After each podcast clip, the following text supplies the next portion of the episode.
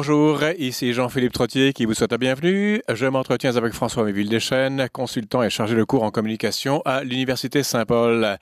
Il s'interroge sur la dernière opération de communication du président français Emmanuel Macron en compagnie de deux vidéastes humoristes.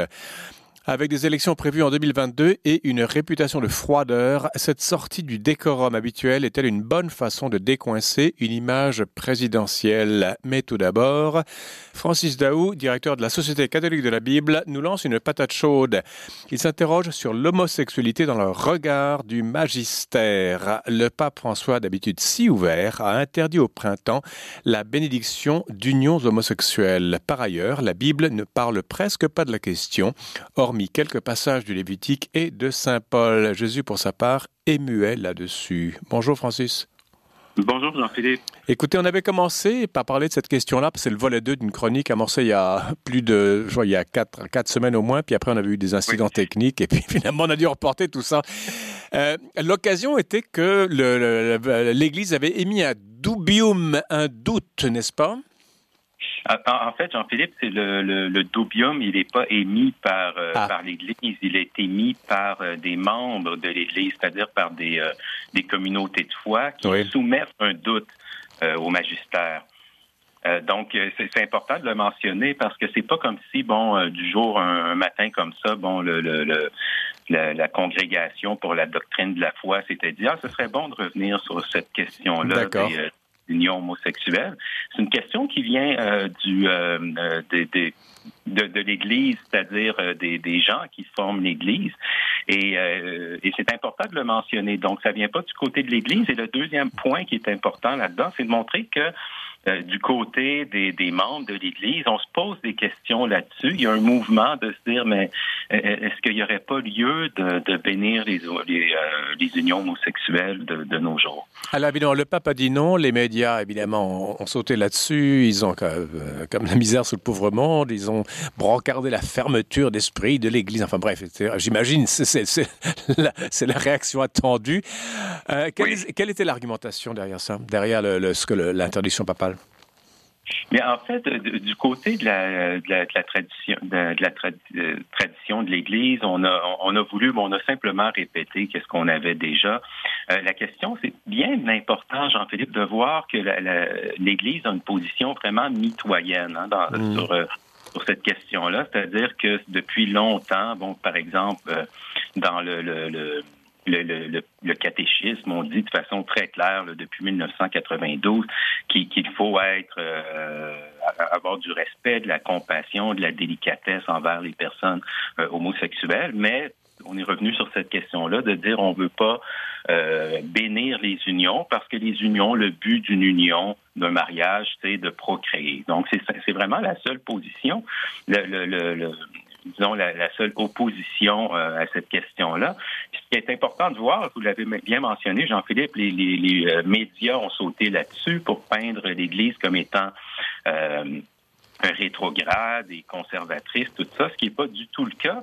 Mais l'Église, en, en, ayant une position mitoyenne comme ça, vient se mettre tout le monde euh, à dos. Hein. Elle se met les personnes plus euh, conservatrices à dos, qui se disent, oh, mais euh, mm. qu'est-ce que c'est que cette ouverture-là par rapport aux personnes homosexuelles? Et elle se met aussi à dos les personnes plus qui ont une position plus libérale et qui se disent, ouais, non, mais il faudrait permettre de, de, bénir les unions homosexuelles. Donc, alors qu'en fait, ce que l'Église raconte, j'imagine, vous me corrigerez si je me trompe, et euh, Francis Daou, mais non à l'institutionnalisation d'une union homosexuelle, euh, le sentiment lui, ben, l'Église ne se prononce pas là-dessus. C'est une institution.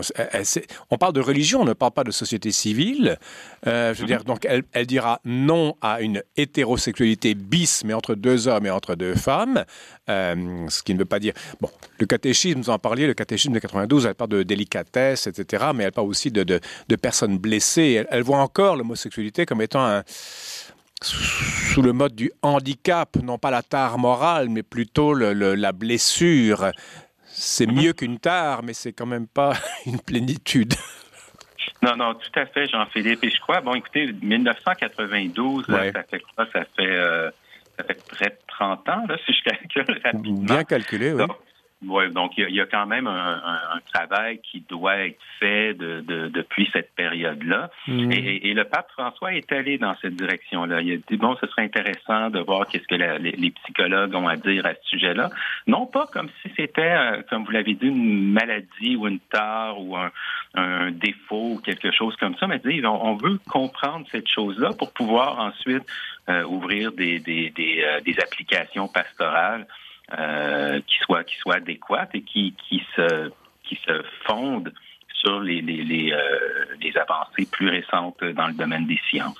La Bible, euh, puisque c'est l'intitulé de votre chronique, Francis, Francis Daou, Bible et homosexualité, la Bible est très peu... elle n'est pas très bavarde sur, sur, sur la question de l'homosexualité, non? Il y a Lévitique, il y a Saint Paul et son, Saint Paul et son obsession, évidemment. Mais à part ça, Jésus ne dit rien. Les évangiles sont muets là-dessus, alors qu'ils ont été rédigés après les épîtres de Paul, je pense, vous me corrigerez. Je veux dire, pourquoi monter cette question en épingle si déjà, il y a 2000 ans, on en parlait, bouf, si peu? c'est une très bonne question que vous posez, Jean-Philippe. En fait, quand on voit les, les euh, c'est probablement moins présent ici au Canada, mais quand on voit qu'est-ce qui se passe aux États-Unis, surtout dans le sud du pays, dans ce qu'on appelle la Bible Belt, euh, on, nous on dit bon, mais écoutez, euh, quand on parle de, de, d'homosexualité, on dit oui, non, mais c'est écrit clairement dans la Bible que, que c'est un péché et euh, qu'il faut se guérir de ça. Alors, euh, quand moi j'entends quelque chose comme ça, c'est écrit clairement dans la Bible, j'ai envie de, de, de, voyager dans le sud des États-Unis et leur demander non, mais où est-ce que vous voyez ça exactement? Parce qu'effectivement, la Bible est très, très euh, laconique à ce sujet-là. Ben, le mot a été inventé par un médecin hongrois, je pense, dans les années 1860 et quelques. Euh, donc, il y avait d'autres mots avant, mais je veux dire, le, mot homosexualité ben, était une impossibilité dans la Bible, puisque il, fallait attendre 1800 années avant que le mot n'apparaisse. La chose a existé avant, évidemment. Exactement. Donc, c'est important de, replacer le texte biblique dans son contexte, son contexte historique, culturel. Et c'est ce qu'on va tenter de faire ensemble aujourd'hui. Alors, que dit la Bible? Mais écoutez, vous, l'avez bien euh, mentionné en introduction, Jean-Philippe, la Bible est très, euh, parle très, très peu de, de cette question-là et souvent, donc, pour vous donner une idée, là, dans l'Ancien Testament, on a 27 570 versets mm. et de, de, ces 27 570 versets, il y en a en fait deux euh, qui pourraient parler de, de, de, relations homosexuelles. Mais comme on va voir tout à l'heure, c'est pas si clair que ça. Mm. Et qui est important, la, la, la, le réflexe qu'on a souvent quand on va parler de, de questions d'homosexualité, et puis je vous l'avais mentionné en disant, bon, c'est un terme euh, relativement récent. Le, le, auparavant, on parlait de sodomite. Mm-hmm. Et le, le réflexe qu'on a, c'est de parler du, euh, du texte de Sodome et Gomorre. Oui, le sodomite, c'était l'homme et la gomoréenne, c'était la femme lesbienne, oui. Ah, euh, bon, eh voyez-vous, je viens d'apprendre quelque chose, Jean-Philippe. Écoutez, vos chroniques, ça va ça au moins. Oui, merci. Et mais c'est intéressant de relire ces, ce, texte-là du livre de la Genèse, mm. et on s'aperçoit que c'est pas un texte qui parle du tout de, de, de qui porte sur l'homosexualité. En fait, c'est un texte qui porte sur l'hospitalité. C'est ça le, le, le, si on pourrait, j'aime plus ou moins utiliser ce, ce terme-là, mais c'est ça le péché euh, des gens de Sodome. C'est pas, euh, c'est le, le, grand, euh, leur péché, c'est de pas respecter les règles d'hospitalité qui sont très très importantes au Proche-Orient encore de nos jours, mais aussi à cette époque-là, on voit des textes quelqu'un arrive dans un, village et on, l'accueille. Pour les personnes qui ont voyagé présentement, euh, de, récemment, euh, au, Moyen-Orient ou au Proche-Orient, on voit que c'est très, très important d'accueillir les gens. Et c'est ça la grande faute des gens de, de Sodome. C'est pas de vouloir euh, s'en prendre aux gens, aux visiteurs de la ville, c'est de pas respecter les règles de d'hospitalité. Et ce texte-là parle de viol. Hein. On parle de viol collectif, autant sur des hommes que sur des femmes.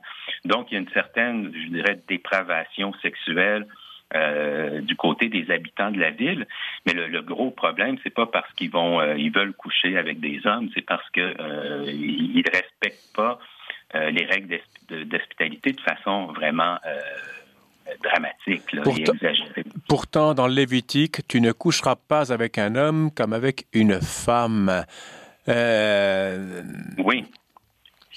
si, si, si, si, si l'injonction s'adresse à une femme, c'est une défense du lesbianisme. Alors, je crois que ce n'est pas ça du tout. Là, on s'adresse à un homme. Toi, monsieur, tu ne coucheras pas avec mhm. un monsieur comme avec une madame. Exact. Donc, ce sont les deux textes là, qui sont, euh, en fait, on retrouve ça de deux, deux, deux passages qui sont presque identiques en Lévitique 18 et en Lévitique 20. Et euh, on, on dit, hein, on peut peut-être préciser, tu ne coucheras pas avec un homme comme avec une femme. C'est une abomination. Alors, mm. évidemment, les, les, les euh, comme je disais, dans, dans, le sud des États-Unis, entre autres, on saute sur ce passage-là en disant, bon, mais voici, là, c'est écrit noir sur blanc. Mhm. Maintenant, c'est important de regarder un peu le contexte de ces, euh, de ces deux, euh, euh, de, de, ces deux règles-là.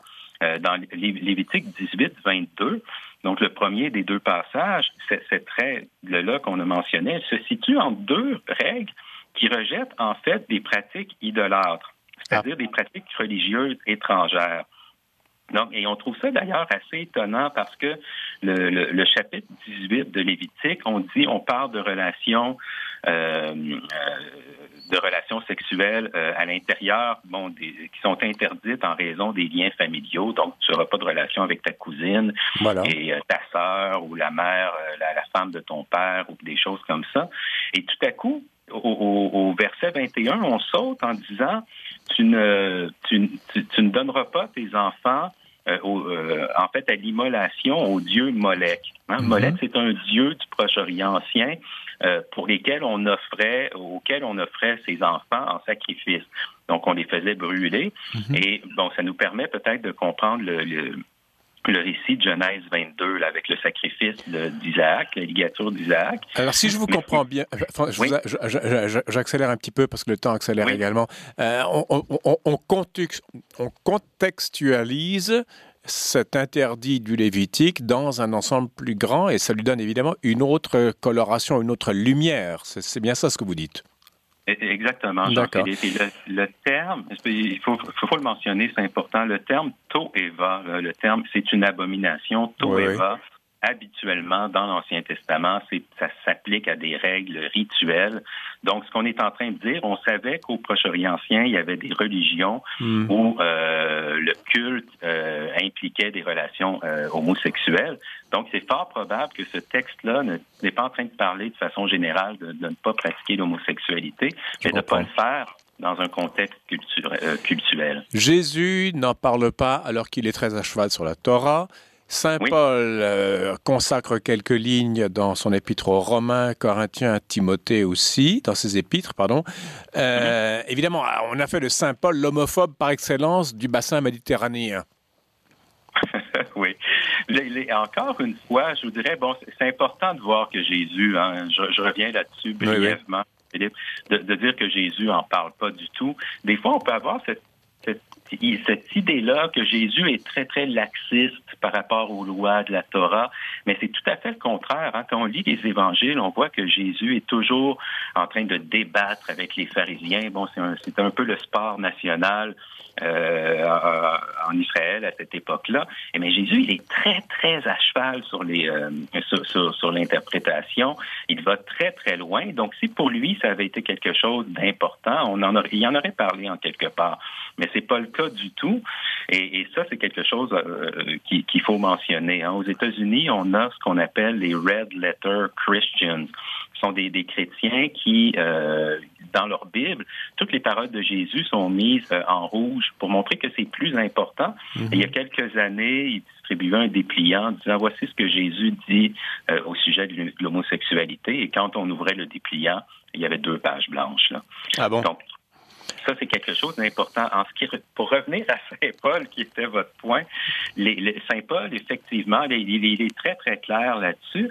Mais encore une fois, il, y a, il y a raison de se demander si Saint-Paul euh, ne parle pas dans un contexte euh, religieux, culturel et cultuel aussi. Euh, on pense, entre autres, à l'Épître aux Corinthiens. On sait que Corinthe, à cette époque-là, c'était au premier siècle de notre ère. Corinthe, c'est un peu le Las Vegas euh, d'aujourd'hui. Donc, c'est une ville de, de, débauche. Il y avait beaucoup de cultes à des dieux étrangers avec des, euh, des cultes qui, qui impliquaient des relations sexuelles. Alors, c'est probable, c'est possible que Paul euh, mette l'accent là-dessus parce qu'il s'adresse à des gens de la ville de Corinthe et il veut s'assurer que, que, que, que, certaines pratiques ne, ne, ne, sont, pas, sont pas faites parmi les chrétiens. Il y a beaucoup d'homosexuels qui, qui font référence à l'écharde dans la chair de Paul, dont Paul ne dit rien, vous savez une écharde dans ma chair. Oui. Il y en a qui pensent que c'est un homosexuel dans le placard. Qu'est-ce que vous dites de ça, vous, euh, Francis Daou? Ben, c'est difficile, évidemment, bon, de, de, de, vérifier des choses comme évidemment. ça. C'est quand même intriguant, quand même, je vous dirais, de, de penser que, que Paul euh, Paul n'a pas eu d'enfant. C'est le seul, euh, un des seuls apôtres qui n'a pas eu d'enfant. On sait que Pierre, bon, Jean, Jacques avaient, ont laissé leur famille pour suivre Jésus, mmh. euh, et ainsi de suite. Donc, c'est un peu intriguant de se demander pourquoi. Est-ce que Paul était heureux dans sa sexualité? Peut-être que non, mais on laissera des, de, des spécialistes de cette question-là là, le plus en Permettez-moi permettez une, en, une petite seconde. Dans l'Ancien Testament, un, peu, un bref retour, il nous reste quatre minutes malheureusement. Il n'y avait pas David et Jonathan ou Samuel et Jonathan qui sont un genre de, qui seraient un modèle de couple homophile à tout le moins?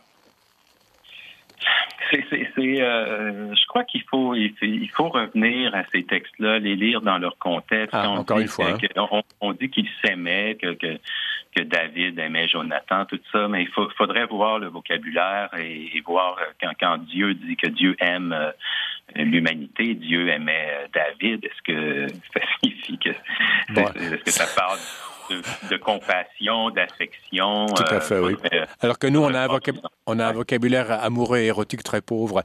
Euh, faisons une petite conclusion en trois minutes et demie. Alors, la Bible n'est ni pour ni contre. Enfin, je veux dire, elle passe à côté. C'est pas son objet principal, là, la Bible, non, l'homosexualité?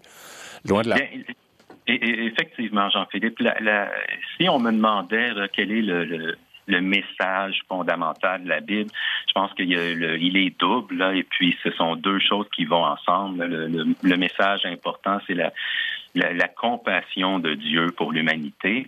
Et ce qui vient avec ça, c'est la dignité de l'être humain. Dieu cherche à ce que l'être humain se, se, réalise pleinement. Mmh. Et c'est pour ça qu'il va toujours, hein, dans les textes, Dieu va jamais du côté des grands leaders, des plus forts, des plus puissants. Il va toujours du côté des vulnérables, ceux qui sont en marge. Et Jésus faisait la même chose dans, le Nouveau Testament. Alors, peut-être à la lumière de ça, et non pas à la lumière de quelques passages qui parlent de vraies possiblement de relations euh, homosexuelles, plutôt à la lumière de ça, de se demander qu'est-ce que la Bible nous dit là-dessus. Mais la Bible nous dit qu'il faut respecter la dignité de chaque être humain, et ça, ça peut éclairer notre notre notre agir pastoral et chrétien envers euh, les personnes homosexuelles.